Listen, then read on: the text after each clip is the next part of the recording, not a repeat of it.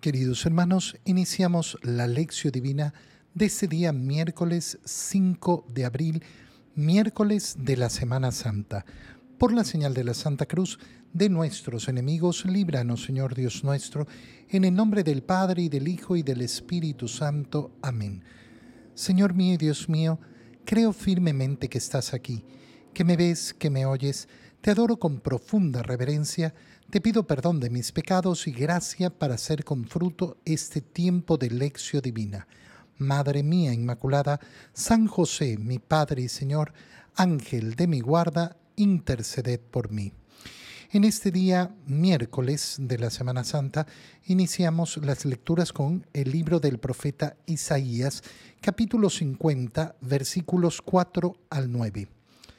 En aquel entonces dijo Isaías, el Señor me ha dado una lengua experta para que pueda confortar al abatido con palabras de aliento. Mañana tras mañana, el Señor despierta mi oído para que escuche yo como discípulo. El Señor Dios me ha hecho oír sus palabras, y yo no he opuesto resistencia ni me he echado para atrás. Ofrecí la espalda a los que me golpeaban, la mejilla a los que me tiraban de la barba. No aparté mi rostro de los insultos y salivazos, pero el Señor me ayuda, por eso no quedaré confundido. Por eso endurecí mi rostro como roca y sé que no quedaré avergonzado. Cerca está de mí el que me hace justicia. ¿Quién luchará contra mí? ¿Quién es mi adversario? ¿Quién me acusa? Que se me enfrente. El Señor es mi ayuda ¿quién se atreverá a condenarme? Palabra de Dios. Ya en este tiempo hemos leído esta lectura de Isaías que es tan profunda, tan bonita, relacionada con esa acción de Jesucristo que veremos y contemplaremos en profundidad durante los próximos días, especialmente el Viernes Santo al contemplar la pasión del Señor.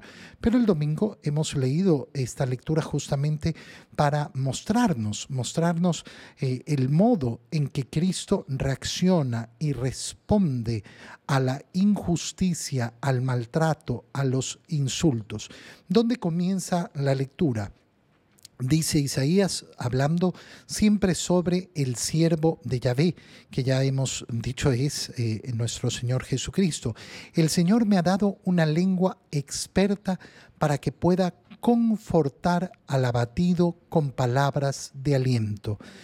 Qué bonito es escuchar que las palabras que van a salir de la boca del siervo de Yahvé son palabras para confortar cuando sabemos leer las escrituras de verdad, cuando sabemos leer el Evangelio, cuando nos deleitamos en la lectura de la palabra del Señor, ¿qué vamos a encontrar?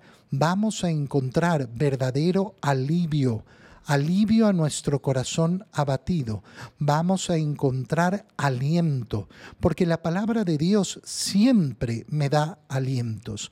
Si una persona lee la palabra de Dios y no encuentra efectivamente ese, eh, eh, ese reconfortarse en la palabra, ese salir alimentado y salir lógicamente con aliento de vida, es que no la ha leído bien no la ha leído con profundidad, no la ha leído sobre todo eh, con el principio básico.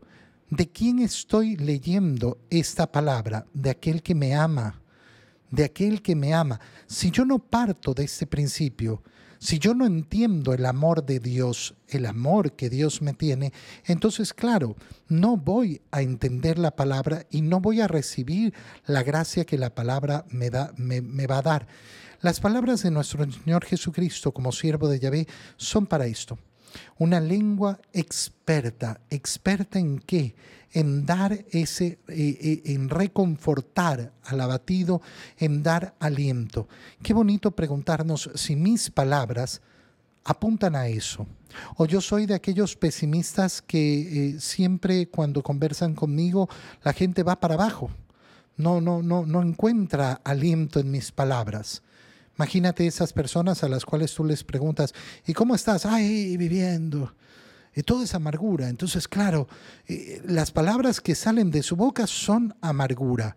Todo es malo, todo siempre es malo. Mira, siempre vamos a tener motivos para quejarnos en este mundo. Yo siempre he escuchado exactamente lo mismo. Nunca hemos estado peor, nunca hemos estado peor, nunca hemos estado peor. Bueno, pero cada vez parece que siempre estamos peor. Pero mm, e, es la historia de siempre. Y no es que uno quiera disminuir las situaciones. Las situaciones duras son duras y hay que reconocerlas como tal. Pero resulta que a lo largo de mi historia de vida siempre es peor, siempre es peor, siempre ya se acaba el mundo, esto ya no puede más, ya no hay quien resista, ya no hay quien aguante. Hermano mío, aquí seguimos. La historia de nuestra vida ha sido siempre la misma siempre enfrentándonos a tantas dificultades y tantos problemas. Oye, habían los que decían que en el momento del COVID no había peor. No había, no había, no había peor en la existencia de la humanidad, no había habido, habido un momento peor que el que nos tocaba vivir. Ahora escuchas exactamente lo mismo. Es que no hay un momento peor. Ok, no, no ha habido un momento peor. Tal vez tengas razón o tal vez siempre repites lo mismo. Tal vez siempre repites lo mismo sin darte cuenta que sí, tenemos problemas y los enfrentamos día a día.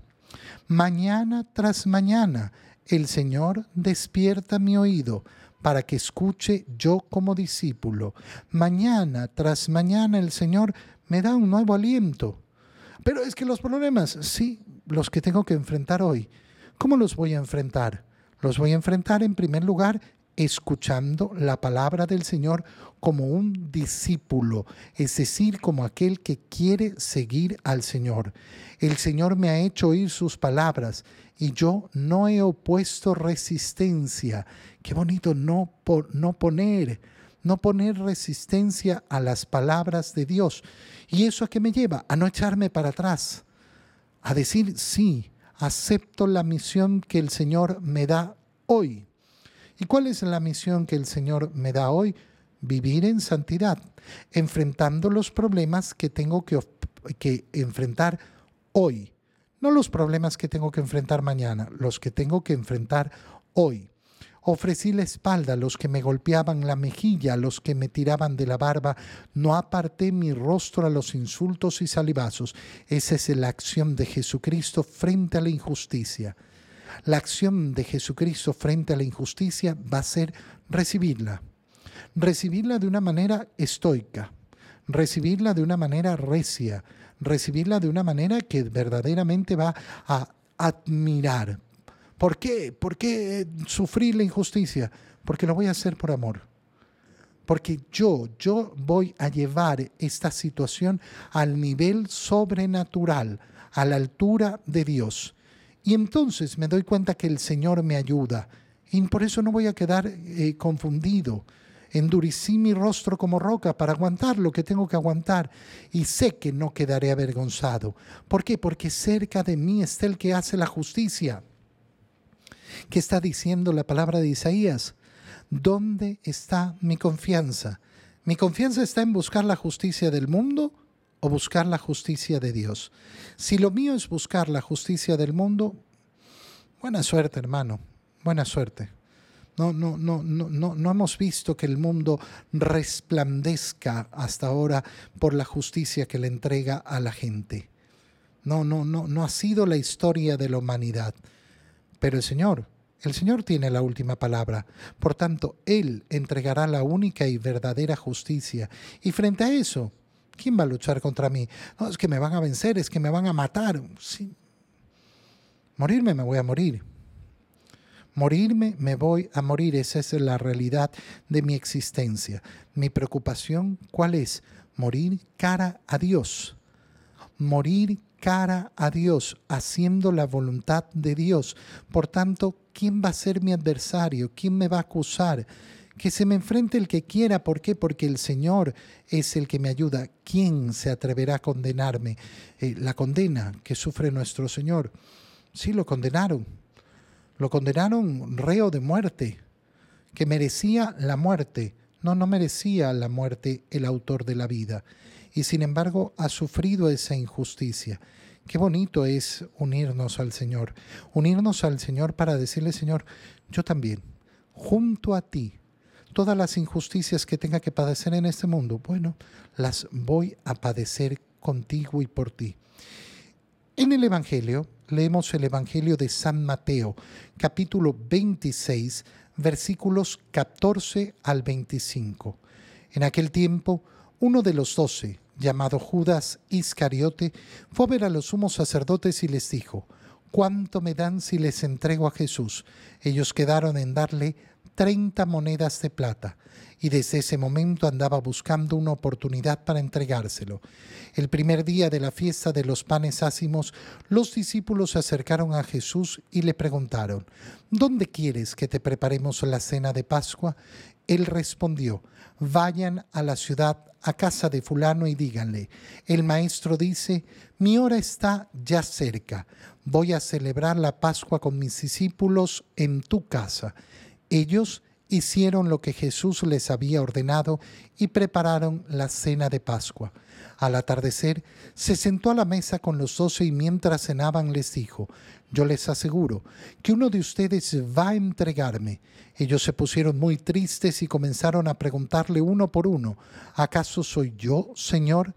Él respondió, el que moja su pan en el mismo plato que yo, ese va a entregarme, porque el Hijo del Hombre va a morir, como está escrito de él, pero hay de aquel por quien el Hijo del Hombre va a ser entregado. Más le valiera a ese hombre no haber nacido. Entonces preguntó Judas, el que lo iba a entregar, ¿acaso soy yo, maestro? Jesús le respondió, tú lo has dicho. Palabra del Señor. Leemos de nuevo el Evangelio de San Mateo, el inicio de la pasión del Señor que hemos leído el domingo en la celebración del Domingo de Ramos en la pasión del Señor. ¿Dónde, eh, ¿Dónde pone el énfasis en la lectura de hoy? En primer lugar, en la preparación de la cena de Pascua. Mm, fíjate, empieza el Evangelio contándonos cómo Judas fue a ver a los sumos sacerdotes y les dijo, ¿cuánto me dan si les entrego a Jesús? ¿Por qué era necesario entregarle a Jesús? Jesús andaba abiertamente predicando en el templo. Sin embargo, no querían capturarlo ahí. Por tanto, eh, la ayuda de Judas les cae al pelo. ¿Por qué? Porque entonces podrán agarrarlo cuando no esté la multitud, cuando no esté la gente. Ya se ve que todo el modo, todo el modo es hecho, eh, es hecho a escondidas, es hecho de un modo, eh, de un modo chueco. ¿Por qué? Porque no se quiere actuar a la luz, no se quiere actuar delante de la gente.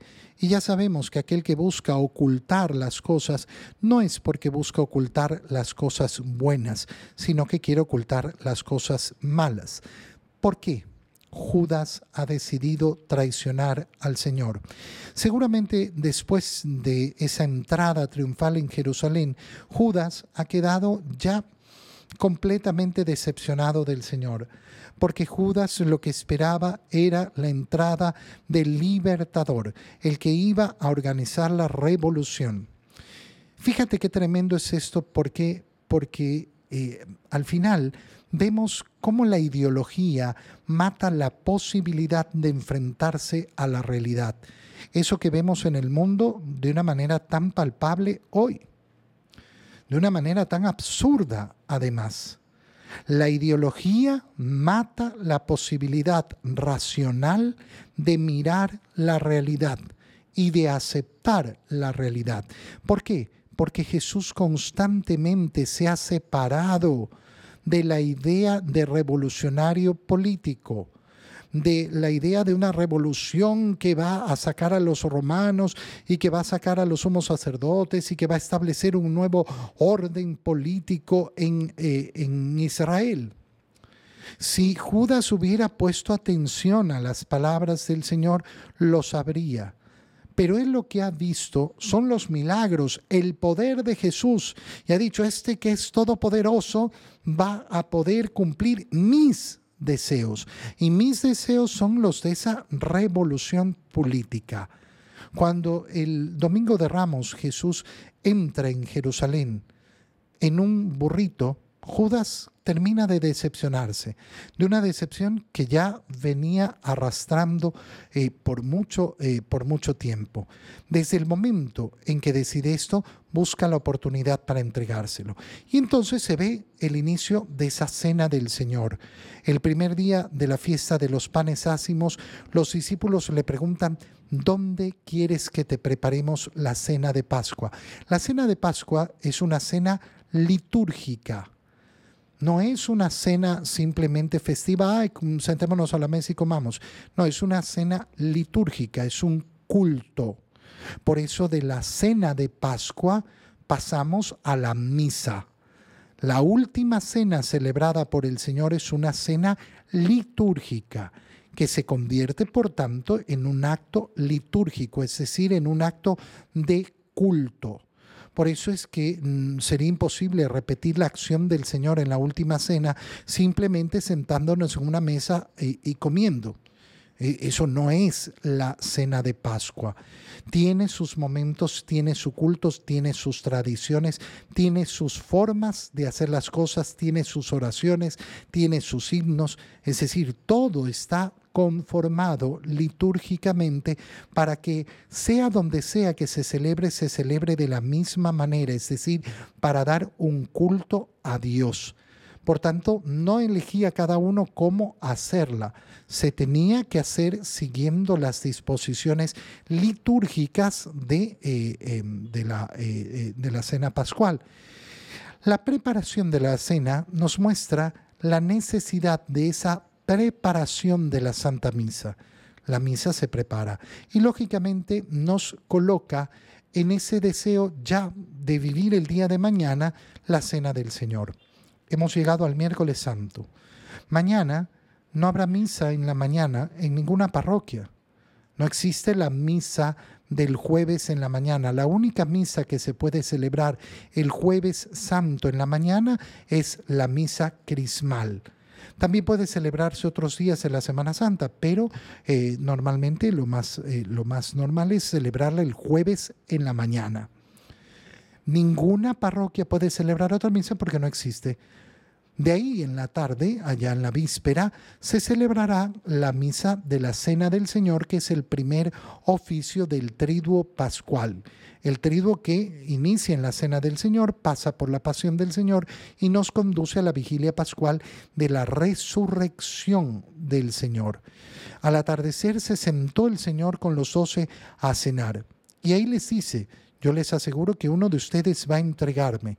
Se ponen tristes y comienzan a preguntar, ¿seré yo? ¿Seré yo? Y el Señor en primer lugar responde, el que moja su pan en el mismo plato que yo, ese va a entregarme. ¿Les está respondiendo la pregunta? No.